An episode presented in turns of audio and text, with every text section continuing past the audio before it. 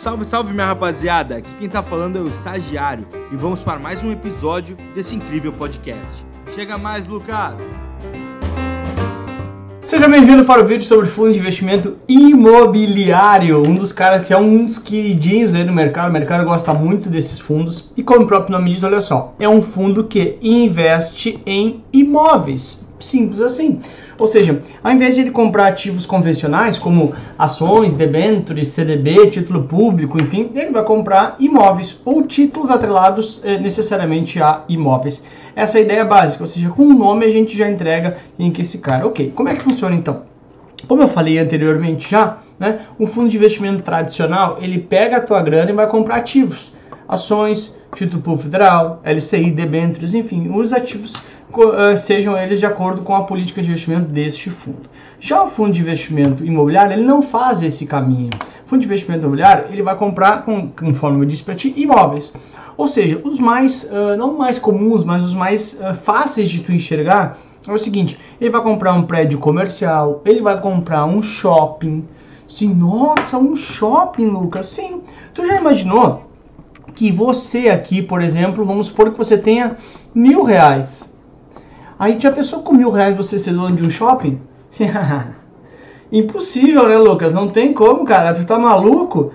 É, eu digo que é possível, porque lembra o que é a ideia de um fundo de investimento? É você colocar dinheiro junto com outros amiguinhos e ter acesso a coisas que sozinho você não teria.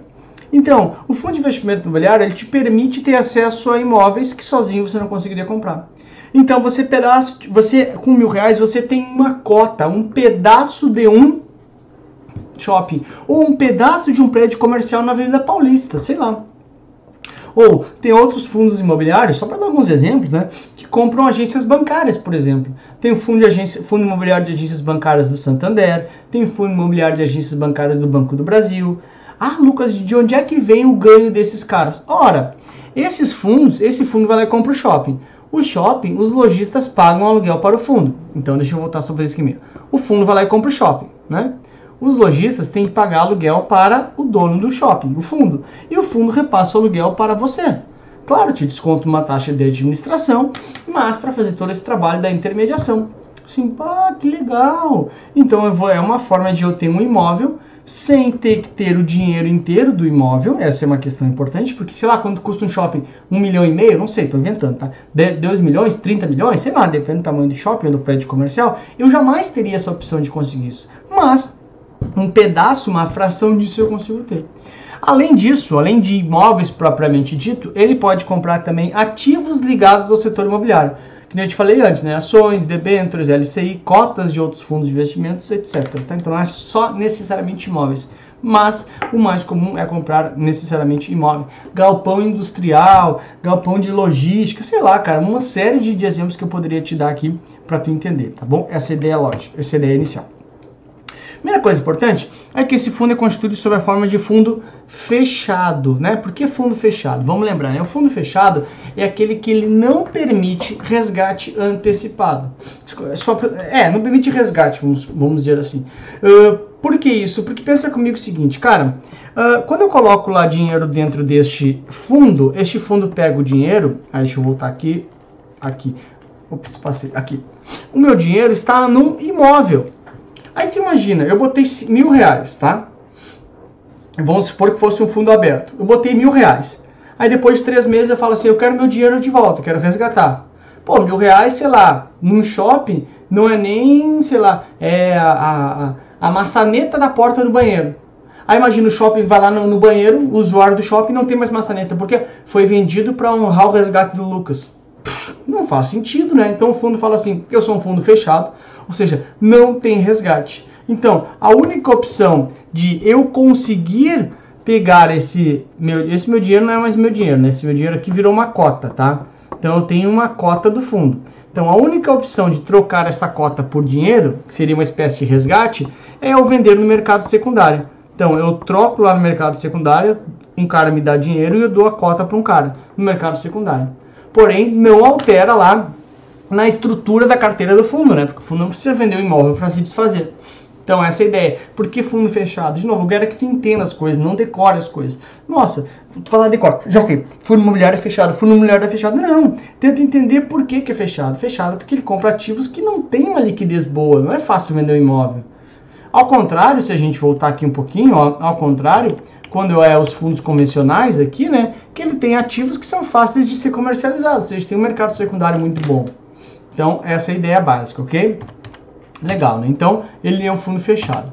Aí, como é que funciona aqui o imposto de renda nessa situação? Bom, primeira coisa importante é o seguinte, o dividendo, ele quando for pessoa física, tá? O dividendo ele é isento. O que, que é o dividendo? O dividendo é o aluguel mensal que é repassado. O aluguel mensal repassado, mensal, às vezes é semestral, enfim, trimestral, ele é isento para pessoa física. Olha aqui uma vantagem disso aqui. Vamos supor que eu, Lucas, tenho, uh, tenho então uma casa. E o Lucas está aqui, né? Está aqui o Lucas. Vamos supor que eu tenho um imóvel, tá? Ah, lá, uma casa lá que eu alugo.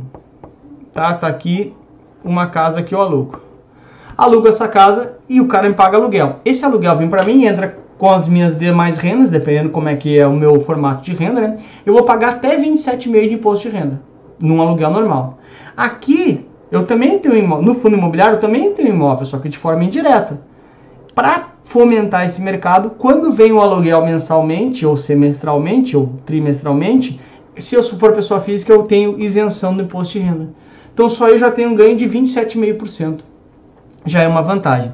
Porém, o ganho de capital ele é paga 20%. Isso aqui é muito importante porque a prova sempre tenta te confundir. Olha, fundo de investimento imobiliário. Aí tu pensa, ah, imobiliário é isento, já sei. Pessoa física, cuidado, porque o ganho de capital você paga. O que é o ganho de capital? O ganho de capital é justamente isso aqui, né? Esse carinha aqui vem aqui, lembra que eu te falei aqui, ó, vende a cota dele, ok? Troca por dinheiro, é claro, no mercado secundário.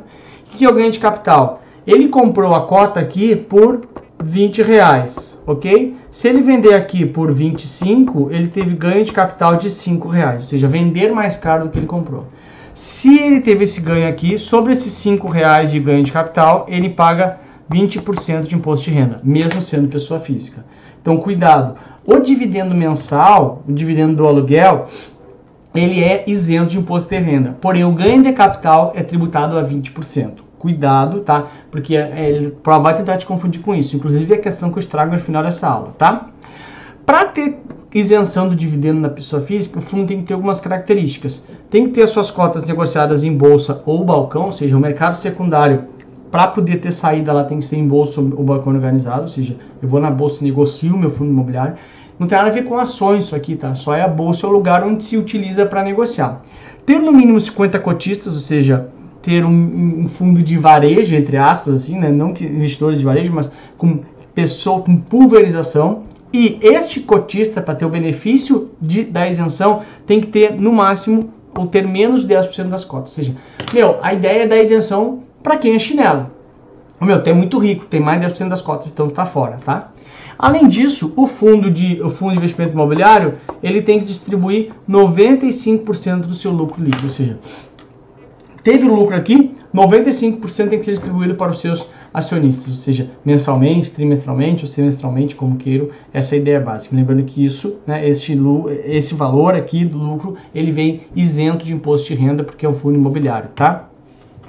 As vantagens de investir, então, a gente uh, uh, consolidar aí o que, que, são as vantagens, tá? Um, acessibilidade. Por quê? Ora, porque eu consigo comprar um shopping com mil reais, né? Ou mesmo comprar um prédio comercial na Paulista com mil reais, com 500 reais, dependendo do valor mínimo que o cara escolheu na, na abertura uh, do fundo. Gestão profissional, porque tem um gestor que vai escolher o melhor, melhor imóvel para comprar. Então, olha, esse cara vai comprar uma, uma, carteira de imóveis. Ele sabe, teoricamente, melhor do que eu quais são os imóveis para comprar. Essa é a ideia básica. Facilidade de negociação, porque tu imagina se eu tenho 500 mil reais numa casa, tá? Eu tenho que vender a casa tem que ir no cartório, tem que achar um corretor de imóveis, tem que fazer documentação, tal, tal, tal. E se eu tenho 500 mil reais num fundo de investimento imobiliário, é só dar uma ordem no home broker lá e na própria bolsa de na, própria, na bolsa de valores, né, home broker ou por mês de operações, e eu faço a venda das minhas cotas. Muito mais simples, não tem que assinar contrato, não tem nada disso. Benefício fiscal. Por quê? Porque, de novo, se eu tenho uma casa de 500 mil reais e alugo, o valor que vem mensal do aluguel, sei lá, 1.500, 2 mil reais, 3 mil reais, como queiram, esse valor entra junto com as minhas demais rendas e eu pago até 27,5% de imposto de renda. Já no fundo de investimento imobiliário, eu, pessoa física, esse valor do aluguel ele vem isento de imposto de renda. E outra questão bem importante é a divisibilidade do investimento. Vamos supor duas opções, tá? Eu tenho aqui 500 mil numa casa, tá? Ou 500 mil num fundo de investimento imobiliário, em várias cotas, né? Que o fundo é dividido por cotas. Aqui, cenário 1, aqui, cenário 2. E vamos supor que esse seja todo o meu dinheiro, tá bom? Beleza. Ah, olha só, cenário 1, todo o meu dinheiro está na casa. Chega a, a, vamos supor que eu tenho uma filha, minha filha fala assim: pai, pai, pai, tô fazendo 15 anos, quero muito ir pra Disney, sei lá, o meu filho, quero muito ir pra Disney.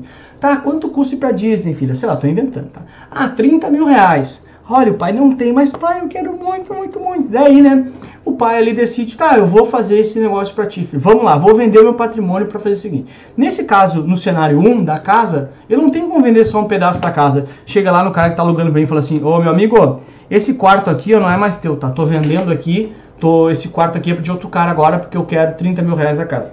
Ou vendo a casa toda, que não é tão simples, ou eu não vendo nada.